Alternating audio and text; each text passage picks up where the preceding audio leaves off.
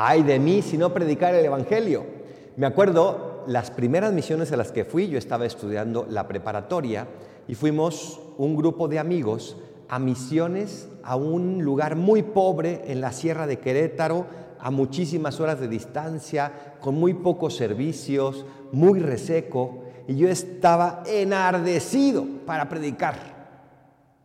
Y uno de los días fuimos toda la Semana Santa y uno de los días llegó un grupo de hermanos separados. Y yo dije, esta es la mía. Y en eso estábamos en una casa y llegaron a tocar esa casa. Y nos dice la de la casa un amigo y a mí, ¿qué hago? Y nosotros le decimos, no, no se preocupe, nosotros nos encargamos. Y salimos a la puerta y comenzamos a hablar con ellos.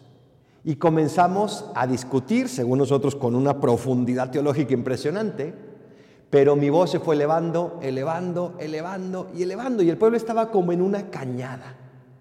Yo estaba muy enardecido.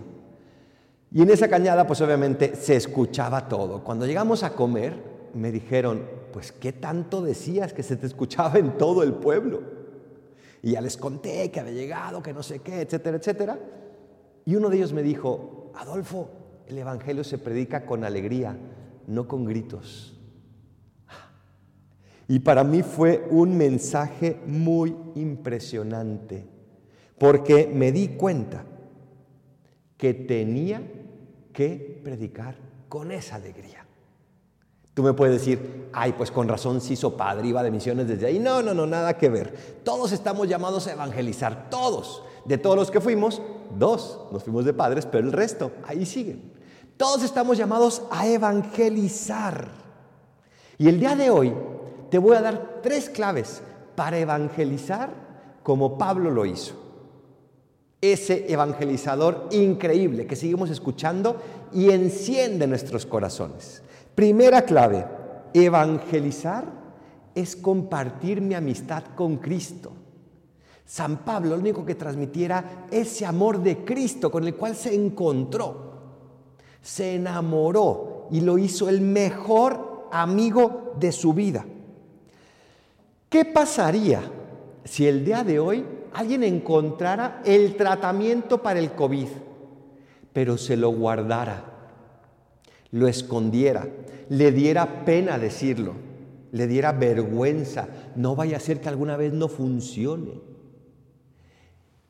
Si nos enteráramos, estaríamos sumamente enojados con esa persona, porque nos urge un tratamiento para el COVID y no existe todavía. Imagínense que alguien escondiera a Cristo. Nos urge, y este mundo muchísimo más, nos urge encontrar a Cristo y darlo a conocer. Y muchas veces, sin embargo, escondemos esa amistad. Nos da vergüenza, nos da pena, nos da miedo. ¿Qué van a decir? ¿Cómo me van a juzgar? Y tenemos en nuestras manos el regalo más hermoso de sanación de todo nuestro ser. Y se llama amistad con Cristo. Tú no negarías a tu mejor amigo frente a otros amigos. Así tampoco tenemos que negar a Cristo. Somos sus amigos siempre. Somos testigos del bien que nos ha hecho.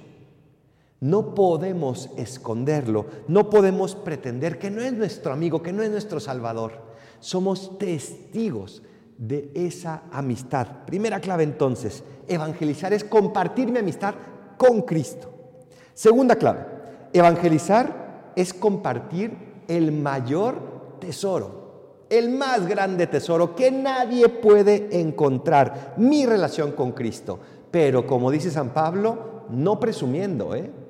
No presumiendo, no diciendo yo tengo la cura, yo tengo el mensaje que tú necesitas. No, no, no.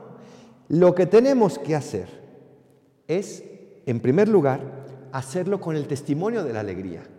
Yo vivo alegre, vivo pleno, porque tengo el mayor tesoro, mi amistad con Cristo. Y eso atrae por sí mismo. Eso se convierte en un imán para todos, los que no tienen esa alegría que podemos tener los cristianos si es que nos esforzamos por ser de verdad amigos de ese Jesús. por ser de verdad esos apóstoles que viven cerca de Jesús. Lo segundo, o sea, primero, testimonio de la alegría. Segundo, testimonio de la caridad. La caridad significa salir al paso del otro. La caridad significa estar atento a las necesidades del otro. Tú si tuvieras un problema, ¿a quién irías corriendo?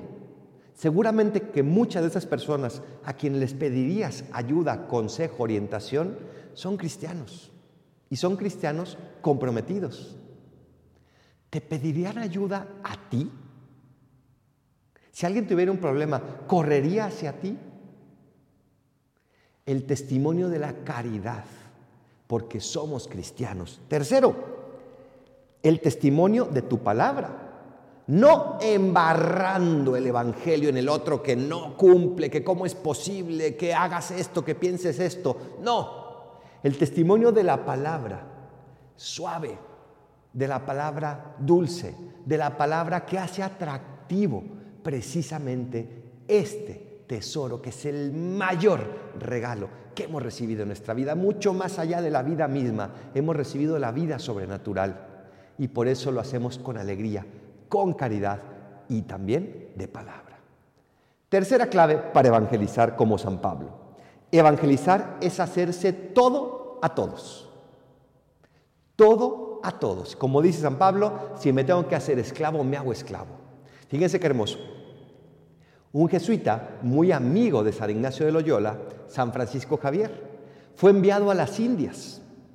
Y en, o sea, lo que se llamaba, lo que hoy en día se llama la India. Y en la India, él se dio cuenta, ya estando ahí, que los que eran considerados espirituales, los que eran considerados maestros, vestían pues prácticamente con garras, de una manera muy pobre. ¿Y qué hizo él? Se quitó sus vestimentas de jesuita y se vistió así, porque necesitaba hacerse todo a todos. Pero fíjese qué increíble. Otro hermano de él, de la misma congregación jesuita, fue enviado a China. Y en China, las personas espirituales, los maestros, se vestían sumamente elegantes, como se visten en la corte. ¿Y qué hizo Mateo Ricci? Se vistió así. Se hizo todo a todos para ganarlos para Cristo. A veces tenemos que hacernos así y a veces de esta otra manera, pero siempre la gran pregunta es, ¿qué necesita el otro de mí? Para poder recibir el mensaje no de Adolfo, el mensaje de Cristo. ¿Cómo me hago todo a todos para ganarlos para Cristo? Tengo que levantarme de mi comodidad, tengo que romper esquemas, tengo que dejar mi pereza, tengo que dejar todo aquello que no es Jesús y hacerme todo a todos para ganarles a Cristo. Voy y si es necesario toco a su puerta y si es necesario espero que vengan a tocar a mi puerta. La gran pregunta es simplemente, ¿cómo puedo transmitir esta amistad que me llena, que me apasiona, que le da un sentido a mi vida? ¿Cómo puedo transmitir esta amistad? No esta doctrina, la doctrina viene después. Esta amistad con Cristo, este mensaje, este evangelio, esta buena noticia. Cristo, Dios, me ama tanto que se hizo hombre como yo y por eso puede ser mi amigo. Les voy a dejar este compromiso. Durante por lo menos toda esta semana, en cuanto se levanten, que la primera oración sea, Señor, ¿a quién le puedo transmitir tu mensaje de amistad hoy? Ayúdame a hacerlo. Así sea.